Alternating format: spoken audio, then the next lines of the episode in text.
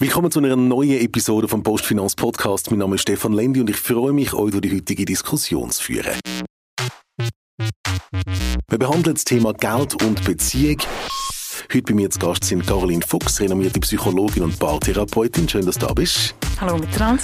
Und der Fabio Markesin, ausgebildeter Finanzplaner und Gründer vom Finanzblog Finanz. Fabio, schön, dass du da bist. Hallo zusammen.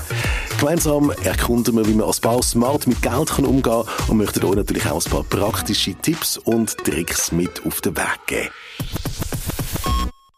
Mal ganz grundsätzlich, Caroline, warum ist Geld eben nicht nur ein rationales, sondern auch ein emotionales Thema? Ich glaube, es ist grundsätzlich ein Thema, das enorm unterschätzt wird. Also den meisten Leuten ist nicht bewusst, wie viel das dort dranhängt, also wie viele Sachen wir mit dem in Verbindung bringen, irgendwie äh, Identität, Wertschätzung, Sicherheit, ganz viele emotionale Sachen, eine persönliche Geschichte. Ähm, und ja, es gibt auch einfach ganz viel Know-how, wo vielen Leuten fehlt das Know-how, das bringst du den, den Leuten mit unter anderem. Wie nimmst du es wahr? Ist Geld ein rationales, ein mathematisches Thema, wie man vielleicht könnte meinen? Es geht ja nur um Zahlen. Oder sagst auch du aus deiner Sicht, nein, nein, es ist doch ein emotionales Thema? Gut, da, da fragst du falsch. Für mich ist es sehr rational, aber es ist definitiv so. Es ist zuerst emotional, bevor es nachher rational wird. Also, es gibt viel zum darüber reden und am Schluss hilft es aber wirklich, umso mehr Wissen oder umso mehr finanzielle Bildung, dass man hat, umso einfacher wird es auch, zum darüber reden. Ich denke, es geht aber genau darum, dass man sagt, es ist eben sowohl emotional als auch rational. Wir wollen uns oft entscheiden was ist denn jetzt? Oder auf welcher Ebene können wir es regeln? Aber es braucht wirklich beide Standpunkte. Und wenn Menschen mit Geldthemen bei mir in der Beratung sind, dann und ich sie sehr oft wirklich einmuntern, hey, es gibt ganz viele Stellen, irgendwie offizielle Stellen oder eben Fachleute wie der Fabio, die weiterhelfen oder die das Know-how bieten. Ähm, lasst euch helfen, weil man muss nicht alles alleine können und wissen. Was braucht es für einen Diskurs, bevor man sich eben ganz konkret unterhalten? Wie machen wir ein Budget? Wie investieren wir? Meinerseits würde ich sagen, dass die meisten Menschen ihre eigene Geschichte und ihr eigenes Verhältnis zu Geld zu wenig im Griff haben, bis sie überhaupt in die Diskussion gehen können. Also sie haben vielleicht selber irgendwie gar nicht so auf dem Schirm, eben, was bedeutet es für mich, was habe ich überhaupt gelernt daheim und mit gelernt meine ich bewusst gelernt, mitgegeben bekommen, aber auch vorgelebt worden. Ähm, das können auch Ängste sein oder, oder, oder so, so Geschichten, die vielleicht nicht auf den ersten Blick um sind. Und wenn ich meinen eigenen Rucksack, so eben mein, mein, mein eigenes Verhältnis, wenn ich das nicht im Griff habe, dann komme ich vielleicht mit einem riesen Chaos, ohne dass ich es merke, in die Diskussion rein. Das Gegenüber bringt dann sein eigenes Chaos mit und dann ist es dann eben schwierig, rational irgendwie weiterzukommen. Wie setze ich mich mit mir selber zu diesen Themen auseinander? Wann stelle ich mir die Frage? Mit wem zusammen stelle ich mir die? Ja, realistisch wie es dann, wenn sie anstehen, im Sinne von die meisten Leute merken, dass etwas nicht rund läuft, wenn sie dann schon mal gestürchelt sind oder wenn es dann eben harzig wird. Oder man hat halt vielleicht auch ein Flair zum Thema und sagt, oh nein, es interessiert mich. Aber das sind dann ja meistens die, die schon, sowieso schon besser unterwegs sind. Und gerade übrigens das Erleben von einem anderen Mensch fördert ja auch die Selbst Erkenntnis oder die Selbstentwicklung, wenn ich merke so, wow, ähm, der macht das viel gekonter oder die macht das viel gekonter als ich oder ich laufe jemand an und sage, wow, ein riesen Chaos irgendwie. Die Diskrepanz ist ja dann meistens das, wo, wo bei den Paar dann auch für Entwicklungspotenzial und Aufgaben sorgt. Also die Auseinandersetzung mit sich selber, ich plus ich sind, sind wir, das sind drei Perspektiven im Endeffekt, die wir anschauen müssen. Ja, das ist definitiv so. Also das Wir von der Beziehung, das steht auf zwei gesunden Ich-Säulen und das meine ich auch mit dem persönlichen Chaos. Oder wenn in meiner eigenen Säule ein Chaos herrscht, dann kann ich auch kein gesundes Wir dort drauf oben pflanzen, so quasi wie so ein Dächli auf dem Haus. Also das ist, das ist schlichtweg nicht möglich. Auf der anderen Seite, wenn beide nur total individualistisch unterwegs sind und man nur zwei Säulen hat und kein Dach und kein Gemeinsames, dann kann man sich ein bisschen fragen, was ist denn da die gemeinsame Aktion? Fabio, was sollte man denn voneinander wissen, wenn man jetzt sich auf eine Beziehung einlädt oder eine Beziehung auch vertieft in die nächste Phase geht von einer Beziehung? Wann sollte man über das Thema Geld reden? Ähm, gut, ich Fan, dass man bald mal anfängt über Geld reden, vielleicht auch so ein Stückchen weit. Und ich glaube, ein Thema ist ja immer so ein bisschen, hey, was schaffst du eigentlich, was machst du, oder? Und dann hast du vielleicht schon mal ein bisschen eine Ahnung, was der andere verdienen könnte. Irgendwann fragst du mal vielleicht konkret, ähm, was der andere verdient. Und verdienen sagt aber nicht viel darüber aus, wie jemand mit Geld umgeht. Und dort vielleicht auch mal das Gespräch suchen, hey, ähm, tust du sparen im Monat, ähm, tust du investieren oder vielleicht auch in der Schweiz zahlst du die dritte Säule ein, so, so die kleinen Themen. Sage jetzt mal, dritte Säule ist vielleicht noch ein guter Eisbrecher, oder? Weil das ist so etwas, wo ähm, Eisbrechen für was? Für, für das Thema über Finanzen. Nein, zum über das Thema Finanzen reden, weil es ist nicht, so nicht als Start in eine gute Beziehung, nehme ich mal an. aber für das Thema Finanzen, zum herausfinden, eben, tut jemand sparen, denkt jemand auch an Zukunft genau. und so weiter. Also du nimmst es dort als, genau, als das ist so ein allgemein gefestigter Beziehung. Es ist ein bekanntes Thema, du kannst es mal ansprechen, ohne dass du gerade die Hämpfe brennst, oder ohne dass du gerade mit der Tür ins Haus fällst. Ja, also ich finde jetzt ehrlich gesagt, wenn wir irgendwie am dritten dritten Date fragt, ob man die dritte Säule einzahlt und was man dann so verdient, finde ich jetzt relativ steil eingestiegen, aber ich meine, jedem das sein. Es sagt ja also. niemand, dass es beim dritten Date muss sein. Ich glaube, dort haben alle oder die meisten andere Pläne, aber irgendein ist dann im Verlauf der Zeit, äh, kannst du das sicher mal ansprechen. Spätestens bevor wir zusammenziehen.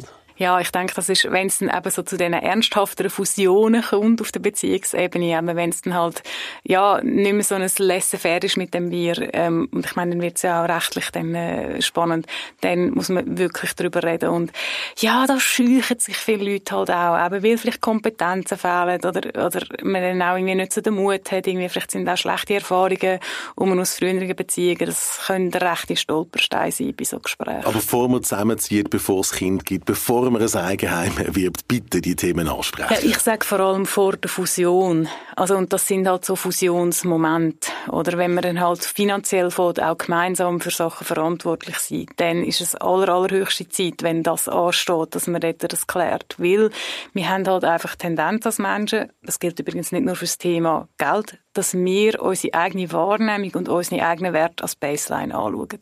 Also wenn ich Sparen wichtig finde und wenn ich sage, oh nein, Sparen erleichtert mich, das gibt mir Sicherheit, das gibt mir ein gutes Gefühl, dann habe ich automatisch auch das Gefühl, das muss doch für andere auch so sein. Ja, das kann dann sehr, sehr anders bewertet werden bei einem vis-à-vis. Und dann geht es dann halt unter Umständen auch viel schneller, als die meisten Leute realisieren, dass man ein rechts Wespennest irgendwie aufwirbelt, eben, weil man vielleicht effektiv auch einfach verletzt oder überfordert ist, weil ein eigenes Bedürfnis zum Beispiel, ich mache es jetzt ein bisschen plakativ, durch Sparen und Sicherheit auf das sehr wichtige Bedürfnis von Freiheit und, und unbunden sein und Leichtigkeit von einer anderen Person trifft. Das muss sich nicht per se beißen, aber man muss verstehen, wie die Sachen funktionieren. Man muss verstehen, was der Mechanismus ist in diesen äh, zuerst mal Blackboxen. Das heißt, ich vergleiche Partnerin oder Partner immer auch mit mir selber und aus meiner Perspektive. Also ich schaue etwas nicht objektiv an, sondern immer im Vergleich zu mir. Das mache ich mit allen Menschen. Also wir müssen das machen. Wir würden sonst gar nicht durchs Leben kommen, wenn wir alles immer ständig von neu auf, von Grund auf müssten ausdiskutieren und, und, und aushandeln, dann würden wir nicht mehr fertig. Also könnte wirklich am Morgen nicht zum Bett aufstehen. Also das ist nicht ein schlechter Effekt, aber er wird uns zum Verhängnis, wenn wir von zu viel Annahmen treffen oder vielleicht halt, ja, ehrlich gesagt, vielleicht manchmal dann halt auch ein bisschen stier sind, ähm, wie es dann halt eben müsste sein nur weil mein Finanzplan für mich stimmt oder meine finanziellen Prioritäten für mich stimmen, heißt das nicht, dass das die beste, wichtigste Lösung für mich Gegenüber mhm. ist. Und dann ist dann die große Kunst, wie bringen wir das auf einen gemeinsamen Nenner, der für beide funktioniert. Das ist die Fusion, oder? Von dem Ich und Ich, wo man genau verstehen hin zu dem Wir. Und ich glaube, es ist auch extrem wichtig, dass wir ein Stück weit die gleiche Grundeinstellung hat zu Finanzen, weil sonst hast du einfach immer Reibungspunkte, vor allem je weiter dass die Beziehung fort, äh, fortschreitet und dann vielleicht auch noch Kinder kommen, oder? Also spätestens dort äh, gibt es nochmal extrem viel Potenzial, das dann halt auch noch geladen wird mit äh, Finanzen. Caroline, du nickst, muss man wirklich die gleiche Einstellung haben, oder muss man einfach sagen, wo, wo haben wir einen gemeinsamen Nenner, wo wir uns finden und wo lassen wir uns aber auch Freiraum? Man muss nicht die gleiche Einstellung haben, aber man muss sich bewusst sein, dass je grösser die Unterschiedlichkeiten sind, auch das gilt bei jedem Thema, nicht nur bei Geld, je mehr muss ich investieren, um die Unterschiedlichkeit zu überbrücken. Und gerade das Thema Geld, wie übrigens zum Beispiel auch andere große Themen, wie zum Beispiel Spiritualität oder, oder, oder so, das sind Themen, die nicht so einfach veränderbar und verrückbar sind und auch nicht notwendigerweise sein müssen. Und ja, wenn der eine halt sich im Norden davonlaufen wohlfühlt und der andere im Süden davonlaufen wohlfühlt, ja, dann ist das einfach schwieriger. Also, man Unterschiedlichkeiten bringen auch Spannung und mit Spannung auch viel Potenzial und, und Energie, die man kann verwerten kann. Aber wenn sich die Unterschiedlichkeiten häufen, dann wird es schwierig. Ich meine, es ist auch noch mal etwas anderes, wenn man mit 90 Prozent der Beziehungsthemen super gut auskommt und einfach beim Geld ist es schwierig. Dann bringt man oft aus den anderen 90 Prozent Kompetenzen mit, wo man theoretisch kann übernehmen.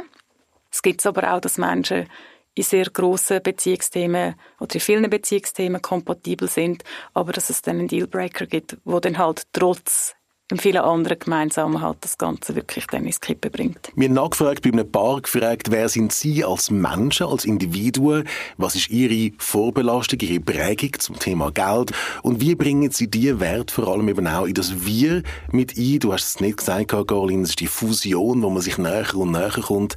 Da haben wir nachgefragt und vor allem natürlich auch die Frage gestellt, was heißt das bezüglich Vertrauen und bezüglich Transparenz? Lassen wir rein. Was hat uns dazu bewogen, ein gemeinsames Konto zu eröffnen? Wir sind eigentlich schon einige Jahre zusammen gewesen, bevor wir das gemacht haben und haben das eigentlich geöffnet, wo wir zusammengezogen sind, um Miete und auch Haushaltsausgaben zu vereinfachen und sich nicht immer hier und her twinten oder die Ausgaben notieren. Genau, also für mich ist es auch relativ klar gewesen, dass wir das eigentlich gerade so würden machen. Vor in den Wegen, wo ich gewohnt habe, haben wir uns die ganze Zeit irgendwelche Abrechnungen müssen machen wo wir dann einfach jetzt zusammengezogen sind, ist es irgendwie einfach klar gewesen, dass wir eigentlich einfach ein gemeinsames Konto machen, um eben eigentlich die, die Fixposten und so eigentlich gerade, gerade ab, abzurechnen. So. Es ist ziemlich klar geregelt, dass wir eben unsere Miete so zahlen, dass wir unsere Ausgaben zahlen für den Haushalt, also für Lebensmittel etc. Genau, auf den Fixbetrag, den wir einfach jeden Monat einzahlen. Von dem her gesehen, eigentlich wirklich Herausforderungen haben wir, haben wir so eigentlich, denke ich, nicht gehabt. Wie wichtig ist Vertrauen? Ich denke, sehr wichtig, aber aus meiner Perspektive ist es jetzt immer ein No-Brainer gesehen. Ich habe nie überlegt, habe nie irgendetwas nachgeprüft. Aber ich denke, das ist schon mal sehr wichtig, vor allem wenn jetzt nur eine Person das managt. Für mich ist es natürlich einfach, weil eben ich sehe natürlich ähm, übers, übers E-Finance, was, was passiert. Aber ich glaube, äh, grundsätzlich ist es wahrscheinlich auch sehr vertrauensfördernd, wenn immer mehr drauf bleibt, als wir eigentlich eingezahlt haben. Und entsprechend haben wir nie jetzt irgendwie dann grosse Diskussionen oder irgendwie Vertrauensprobleme, was wir damit zahlen und was nicht. Es ist eigentlich ganz klar, dass wir einfach Einkäufe gehen zahlen damit und wenn wir zusammen unterwegs sind, einfach von diesem Konto die Sachen zahlen. Aber für mich ist es natürlich einfacher, wenn ich dort den ganzen Zugriff drauf habe. Du schaust mal nach, was ich alles ausgebe. Nein, nein. Also auch in die Richtung mache ich es nicht. Es ist nicht so, dass ich dann wirklich kontrollieren was die Steffi dann ist einkaufen. Das habe ich, auch nicht, habe ich auch nicht nötig empfunden bis jetzt. Aber vielleicht sollte ich das jetzt mal machen. Interessant, mal so einen direkten Einblick überzukommen, auch in eine, in eine Beziehung zu zwei Menschen. Die Frage von Vertrauen und Transparenz. Wie viel Transparenz braucht es in Finanzangelegenheiten, dass man vertrauen kann? Ja, ist noch eine spannende Kombination, weil eigentlich, wenn Transparenz um ist, geht es eben nicht mehr um Vertrauen, sondern Transparenz ist wissen, wie es ist. Und das ist eigentlich fast das Gleiche wie Kontrolle. Wenn ich alle Fakten vor mir habe, dann gibt es überhaupt keinen Grund mehr, vertrauen zu müssen. Weil immer im Vertrauen steckt auch ein Risiko.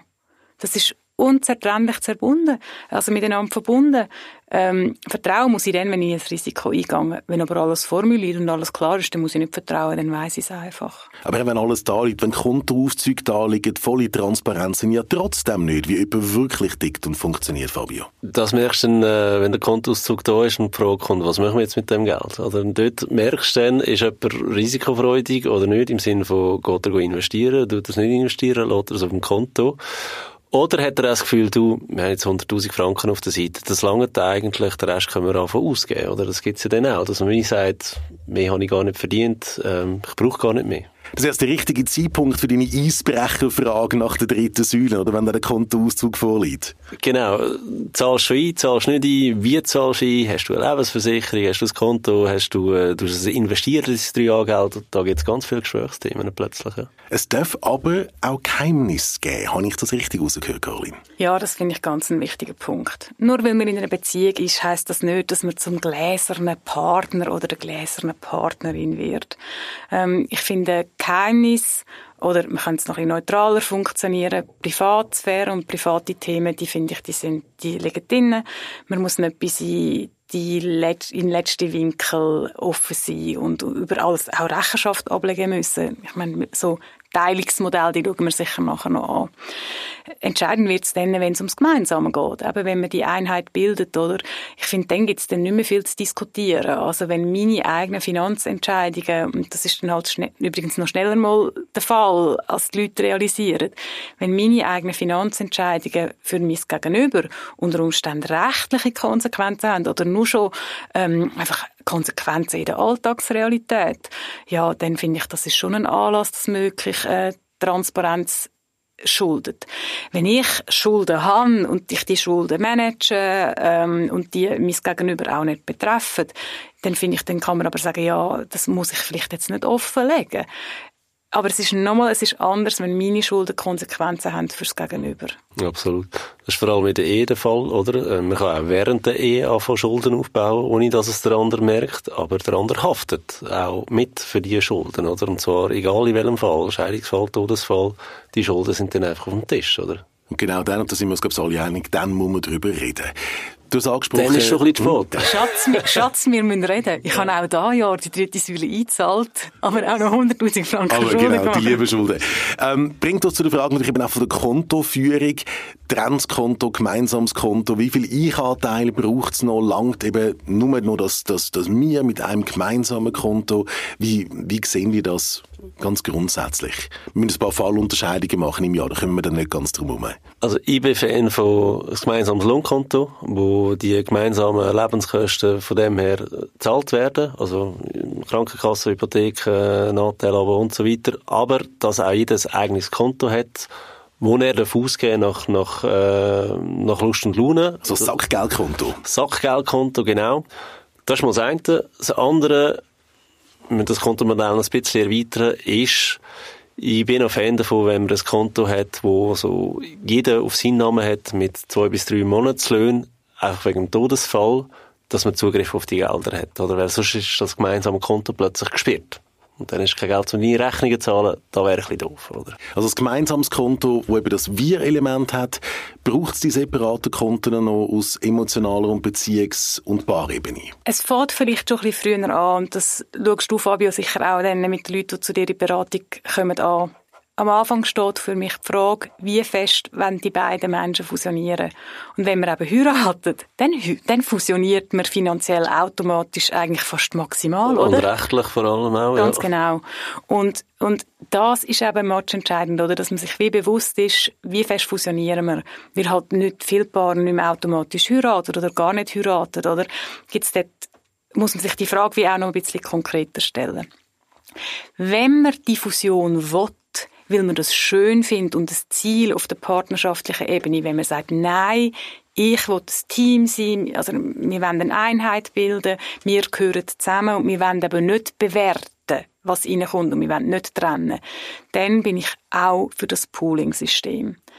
Das Pooling-System heisst, dass man einfach, egal, wenn vielleicht hat jemand halt einfach auch einen Job, wo viel mehr reinkommt oder weniger, dann irgendwann kommen wir vielleicht noch zu der Kinderfrage, oder wenn jemand halt daheim arbeitet und nicht mit einem Lohnausweis dann entlöhnt wird, dass man alles, was um ist, poolt, denn so wie es der Fabio kurz angerissen hat, nach einem fix definierten Muster teilt, wo eben genau das Sackgeld drin ist, wo ob dann irgendwie dort äh, keine Ahnung, irgendwelche Digital-Abos, eine Eisenbahn, Briefmarkensammlung oder Kosmetikschwämmli davon gekauft werden von meinem eigenen Geld, dass man eben nicht muss Rechenschaft ablegen muss. Und das hat aber wirklich, das schützt halt auch die beiden Teammitglieder, sage ich jetzt, dass ihre Beiträge bewertet werden. Weil wenn ich nur Familienarbeit einbringe oder zum Beispiel auch einfach mehr emotionale Arbeit, weil mir das mehr liegt oder einfach öfters Altpapier zur Entsorgungsstelle bringen, was weiß ich. Und die andere Person ist der Big Shot mit dem grossen Gehalt. Das passiert so schnell, dass dann halt Beziehungsbeiträge, die effektiv mit Geld und vielleicht vor allem auch mit viel Geld verlinkt sind, irgendwie mehr zählen. Weil in unserer Gesellschaft ist Geld nach wie vor ein unglaublich wichtiger Indikator für den, den gefühlten Wert auch von einem Beitrag. Und das dann quasi halt eben dann die Familienarbeit oder was es ist, oder wirklich sechs nur der, der blöde Haushalt einfach anders bewertet wird. Um es plakativ zu sagen, das Geld als Bewertung, aber auch als, als Wertschätzungselement das ist einfach real. Und ich meine, sind wir ehrlich, das merkt man spätestens dann. Aber wenn Kinder rum sind und man entscheidet, ja, wer schafft denn wie viel, wer schaut daheim, oder nur schon, also sorry, äh, wenn der Geschirrspülermonteur muss kommen, ja, in aller Regel bleibt der daheim, der flexibler ist, oder wo halt vielleicht eben, was weniger schmerzt, wenn die Person auf der Arbeit fällt. Und das Schmerz ist sehr, sehr oft mit Geld verbunden. Nicht zuletzt, weil halt einfach gut bezahlte Jobs vielleicht mit weniger Flexibilität kommen. Also das ist ein riesen Netzwerk von Sachen, die man muss im Griff haben und und da braucht es das fachliche Know-how, es braucht aber auch den Blick auf die emotionale mhm. Bedeutung von und dem. Da hilft vielleicht auch der Blickwinkel, hey, ich könnte gar nicht so einen gut bezahlten Job nachgehen, wenn ich nicht wüsste, meine bessere Hälfte ähm, haltet mir den Rücken frei daheim. Also schaut auf die Kinder, schaut, dass der Haushalt läuft und so weiter. Das sind auch alles Sachen, die gemacht werden müssen einer von beiden muss es machen, damit der andere kann arbeiten kann. Also ist das ja auch wieder ein, ein Team-Effort, sage ich, zum Ende des Tages. Ja, und das funktioniert halt dann in aller Regel so lange, wie man es gut hat miteinander. Wenn es dann schwierig wird oder ganz schwierig wird im Rahmen von einer Trennung oder dann, äh, das ist dann heftig, so etwas wieder fair zu lösen, weil Fairness kann sehr verschieden aussehen in der persönlichen Wahrnehmung. Absolut. Separate gemeinsame Kontoführung haben wir angeschaut. Jetzt kommen irgendwann kommen Kinder dazu. Auch das ist nochmal ein Faktor, der alles verändert. Der verändert extrem viel, weil irgendjemand muss auf Kinder schauen. Das heisst, jemand arbeitet weniger, verdient in dem Moment wieder weniger, Vorsorge leidet, oder? Ähm, das ist ja so. Aber das gehört halt dazu, oder? Ja zu Kind heisst oft Nein zu Geld. So relativ einfach abgebrochen, ja. Ja, also Geld ist nicht die einzige Ressource, die in dem Moment leidet. Ähm, und, aber es ist, es ist sehr eine wichtige, also es ist sehr eine einschneidende. Ähm, also ich, ich sage es jetzt sehr provokativ, aber mit ganz viel Liebe im Herz für, für Kinder und Familie. Also auf der Paarebene ist es auch für Kind, für Paarbeziehung ist das mal eine mildere Katastrophe. Also es gibt extrem viel, wo man muss regeln, die Ressourcen schwinden oder man hat nicht nur viel weniger Geld zur Verfügung, sondern auch sonst weniger. Äh, ja, sie sind eine Belastung für die Beziehung, äh, das müssen wir nicht schön reden, ja. Genau, und halt eben dann geht, wenn es dann auch darum geht, wie regeln wir das, dass sich eine Person halt vielleicht gleich noch beruflich kann ver verwirklichen, das ist, das sind sehr, sehr kritische Punkte. Und das Ganze eskaliert natürlich dann, wenn es dann halt eben sagt, oh nein, wir müssen jetzt die System aufsplitten, weil wir halt nicht mehr wollen als Paar in der klassischen Familienform unterwegs sind. Also, und das vorher auch finanziell anschauen, ja, das ist ein wundes Thema, aber ich rede gerne mit ein paar darüber, ja, was werden, wenn es auseinandergeht. Und da sind immer alle Verliebten so wahnsinnig schockiert. Man kann nicht alles regeln vorher. Du wagst das ansprechen, ja, natürlich.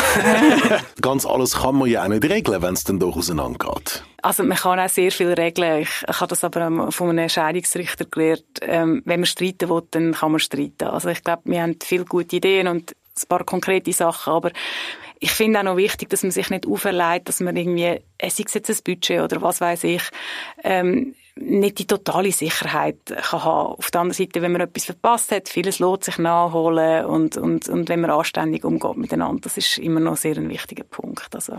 Aber der Scheidungsrichter hat gesagt, wenn es Herd auf Herd geht, und man will streiten und kriegen? Ich zitiere ihn da jetzt frei. Da kommen manchmal Leute, die haben in, in wasserdichte Gütertrennung, Eheverträge, was weiß ich, Schissel, Schissel. Das ist in der Schweiz sowieso noch ein speziell. Das, über so Gesetz kannst du gar nicht regeln, ja, aber man kann, Schweiz, man kann nicht über das Gesetz regeln, oder? Und, aber wenn jemand streiten will, dann streitet man. Und wenn sich ein paar finden will, auch bei schwierigen Finanzfragen, dann findet man sich. Also das, es hat wirklich sehr viel auch damit zu tun, was Menschen mitbringen. Auch beim Überbrücken von grossen Schwierigkeiten. Wenn der Wille da ist, zu sagen, oh, wow, die Person sieht das ganz anders, die hat ganz andere Bedürfnisse, aber ich respektiere die Bedürfnisse und die muss nicht in meine Vorstellung hineinmorphen, das ist sehr viel Potenzial da, wenn das beide so sind. Wenn Kinder da sind, dann kommt irgendwann vielleicht mal der Wunsch auf nach einem Eigenheim und dann sind wir alle zufrieden, oder zumindest der Schweizer Otto-Normalverbraucher ist dann happy. Wie funktioniert das genau, wenn beide Ehepartner oder beide Beziehungspartner Geld einbringen in das Eigenheim, vielleicht aus einem Erbvorbezug, oder beide eben nicht gleich viel einbringen können? Also der einfachste Fall ist natürlich, wenn, wenn beide gleich viel einbringen, oder, dann kaufst du es auch 50-50 und dann hast du an der Wertsteigerung 50-50 und Hypozinsen zahlst 50-50. Schwieriger wird's, wenn plötzlich, wenn einer 20% mehr bringt als der andere, was machst du denn, oder? Du musst es auch so eintragen, dass dir 20% mehr gehören als im anderen. Und das hat dann auch wieder Konsequenz, wenn es verkauft wird, bekommst du auch 20% von der Wertsteigerung. Frage stellt sich dort dann einmal, ja, wenn ich jetzt 20% mehr bringe, tue ich auch mehr Hypozinsen zahlen oder zahlst du mehr Hypozinsen? Also dort hat man dann plötzlich wieder viel Gesprächsstoff, weil sonst musst du ja sagen, du, wenn ich mehr bringe und auch mehr Zinsen zahle, mache ich irgendwie den Schlechten nur, weil mir mehr gehört, oder? Ähm, muss man darüber reden, oder? Und da gibt es, glaube ich, auch kein richtig und kein falsch. Das ist so ein bisschen, wie machen wir es jetzt, oder? Ja, und der, der schlimmste Fall ist aber wirklich, dass man dann sich aus Angst, weil man sich nicht findet oder weil man Hemmungen hat, aber gar nicht darüber redet. Ich glaube aber, das ist einfach ein sehr ein häufiger Fall. Ich glaube, im Fall der meiste Fall ist einfach, dass 50-50 gekauft wird, egal wer, wie viel das bringt, weil man gar nicht auf die Idee kommt, man könnte es ja prozentual aufteilen. Auch da fällt wieder ein Stück weit finanzielle Bildung, was es alles für Möglichkeiten gibt.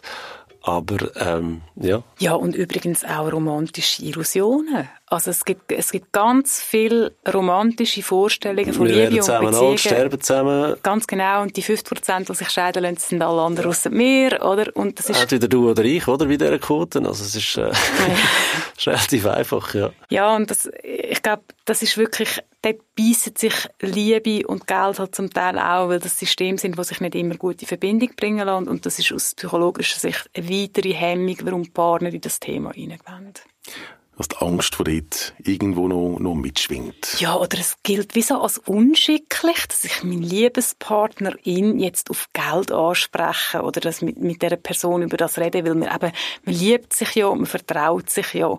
Und das ist eine falsche Hemmung, ähm, weil man tut sich keinen Gefallen. Das ist ein bisschen rosa-rote Brille in meinen Augen, ja. Darum gibt's ja das dritte Date, oder, bei dir, wo man nachfragt und sagt, investierst in die dritte Säule, sorgst du vor.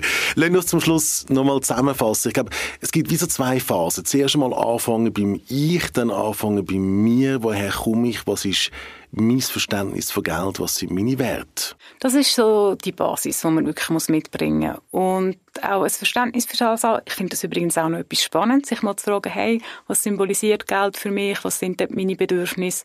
Und wenn ich das gut auskenne und übrigens das ist auch mal spannend, das in ein Gespräch mitzubringen, wenn nichts ansteht auf einem Spaziergang oder dort mal nachzufragen, hey, oder einmal, ja, wie ist das eigentlich bei euch daheim gewesen? Irgendwie, was haben die Eltern da mitgebracht und vorgelebt? Also nicht mitgebracht finanziell, sondern irgendwie so an, an Wert und Techniken und Know-how, ähm, das mal den Einstieg so machen.